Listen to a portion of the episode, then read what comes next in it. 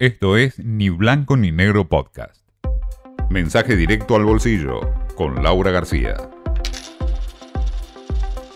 Esta semana arrancó el dólar soja segunda parte. A solo dos meses de la primera versión se puso en marcha el dólar soja 2. Lo cierto es que el mercado no ve con muy buenos ojos esto de que tan pronto se haya tenido que recurrir nuevamente a lo que en principio iba a ser una medida excepcional. Recordemos de qué se trataba. Se trataba de ofrecerle al agro, a los exportadores que tienen eh, sus granos y que tienen que liquidarlos y liquidar sus dólares, que lo hagan a una cotización mejorada.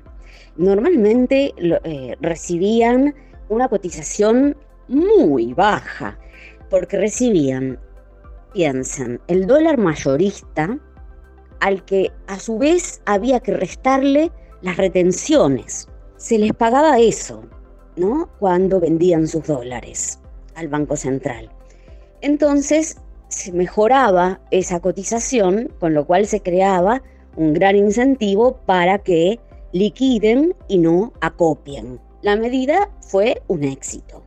Hubo una gran liquidación, el central pudo reforzar sus reservas, así que bueno, se decidió ahora volver a ese esquema.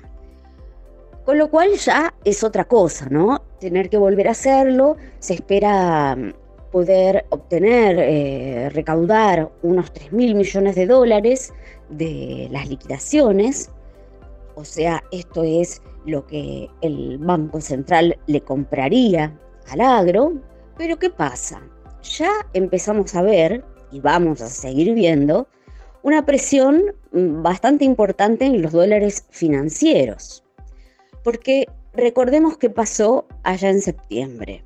Los primeros días hubo bastante mm, euforia con la medida y el dólar, que estaba en 2.90, bajó a 2,70, porque se dieron cuenta que el agro estaba efectivamente vendiendo sus dólares y que la cosa iba a funcionar.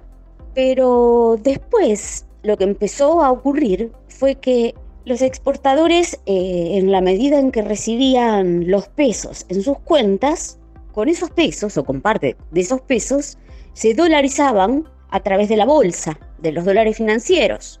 Y así fue como el dólar terminó septiembre en 300. Así que em, esta vez, como ya sabemos cómo es el cuento, desde un principio la presión cambiaria está presente.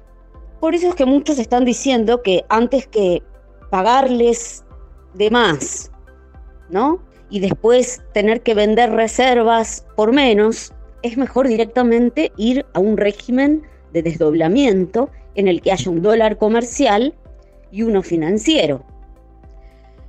¿Iremos hacia eso? Bueno, sinceramente no, todavía no, no es lo que está sobre la mesa.